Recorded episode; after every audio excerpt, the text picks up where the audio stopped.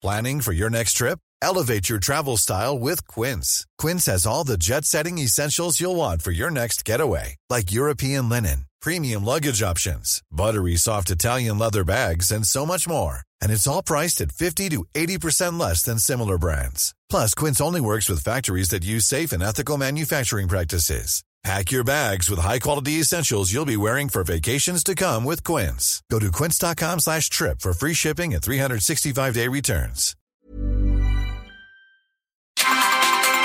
Entrevista.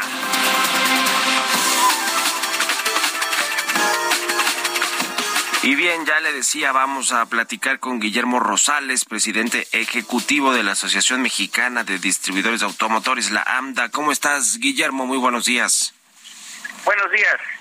Gusto saludarte, como siempre. Oye, queremos entrar en el tema de los autos chocolate, eh, el, este, pues esta ampliación para regularizar estos autos importados de Estados Unidos, que, que bueno, pues le están haciendo algo de daño a la industria. Pero quiero preguntarte primero por la política industrial o lo que se anunció ayer, esta iniciativa de política industrial. Se habló del tema automotriz con los subsidios o eh, pues, pues, incentivos fiscales más bien a los, a los autos eléctricos. Cuéntanos un poquito, porque estuvieron allá además representantes ¿no? de, la, de la asociación y de la industria.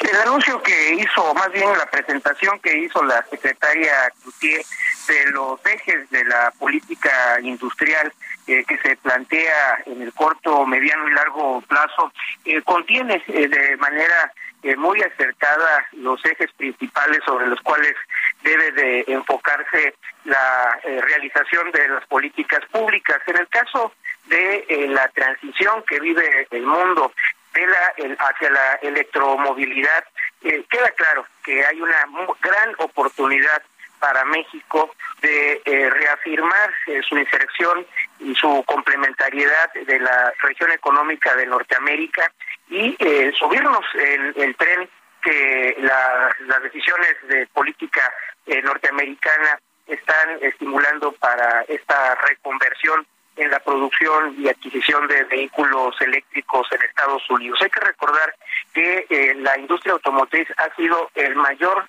ejemplo de éxito de esta integración económica, primero en el Telecán, ahora en el TEMEC, y eh, que el 90% de la producción de vehículos en México se destina a la exportación de los cuales eh, el 85% eh, abastecen a Estados Unidos y a Canadá. Es decir, si nosotros eh, queremos seguir siendo un actor importante en la manufactura automotriz y eh, lograr eh, la derrama y los beneficios económicos que esto trae, tenemos que insertarnos en la producción de vehículos eléctricos y para ello se requiere esta articulación de políticas públicas que, que tome en cuenta en primerísimo lugar la generación de energía eléctrica con base a energías limpias eh, si no tenemos esto, eh, difícilmente eh, podremos ser un jugador de, importancia en la manufactura y en la proveeduría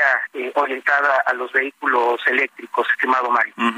¿Cómo está nada más para recordar el tema de los vehículos eléctricos en México en términos de ventas? ¿Cuánto representan de las ventas totales? Debe ser una mínima parte, pero más o menos cuántos vehículos se venden al año, etcétera.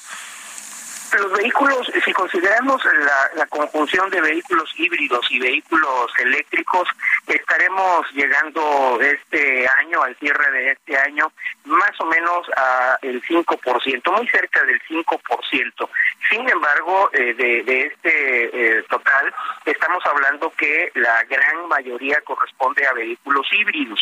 Eh, vehículos 100% eléctricos, estaremos cerrando el año ligeramente arriba de 2.000 unidades, las cuales sí que comparamos la expectativa de venta eh, 2022 en un millón cuarenta mil, un millón cincuenta mil unidades, pues es muy, muy eh, menor todavía. Eh, los próximos años estaremos viendo un incremento muy importante eh, que seguirá en ascendencia de la venta de vehículos híbridos. es una primera etapa en la transición de los vehículos 100% combustión interna, eh, posteriormente vehículos híbridos y eh, finalmente los vehículos 100% enchufables eh, motorizados eléctricamente.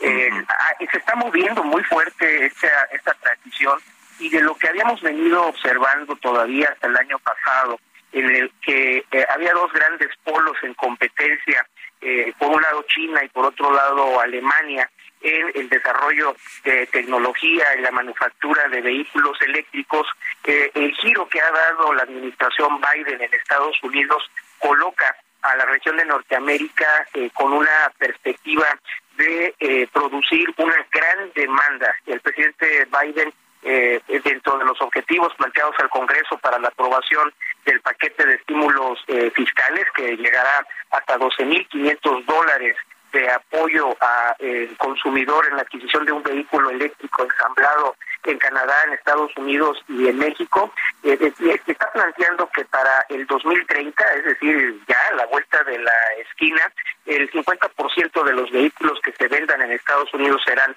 eléctricos. Esto nos lleva a eh, una expectativa de demanda muy amplia y que abre una eh, brecha de inversión en desarrollo de tecnología que eh, tendrá finalmente como resultado final que los costos de manufactura de los vehículos eléctricos vayan disminuyendo de forma más acelerada y finalmente puedan converger en, una similitud a, a lo que son los costos actuales de los eh, de los vehículos a combustión interna.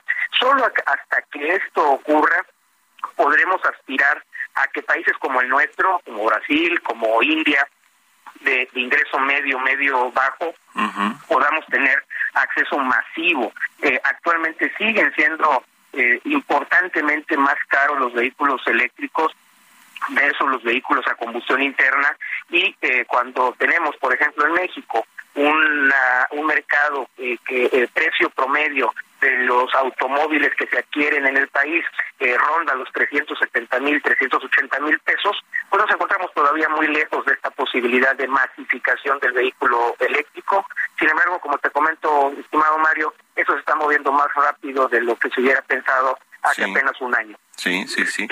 Y lo que también se está moviendo pues muy rápido son las los autos chocolate, ¿no? Estas unidades, vehículos importados de Estados Unidos que, que bueno, pues en muchos estados de la República Mexicana ya son legales, vamos a decirlo así, o tienen los permisos para transitar de forma pues eh, normal como si se hubieran adquirido aquí y ya hay más de 123 mil eh, autos eh, de enero a julio solamente de este año. Presentaron estos datos y hablaron también de la depreciación o devaluación que generan a los automóviles que se venden en México de por parte de los distribuidores. Cuéntanos por favor de esto, Guillermo.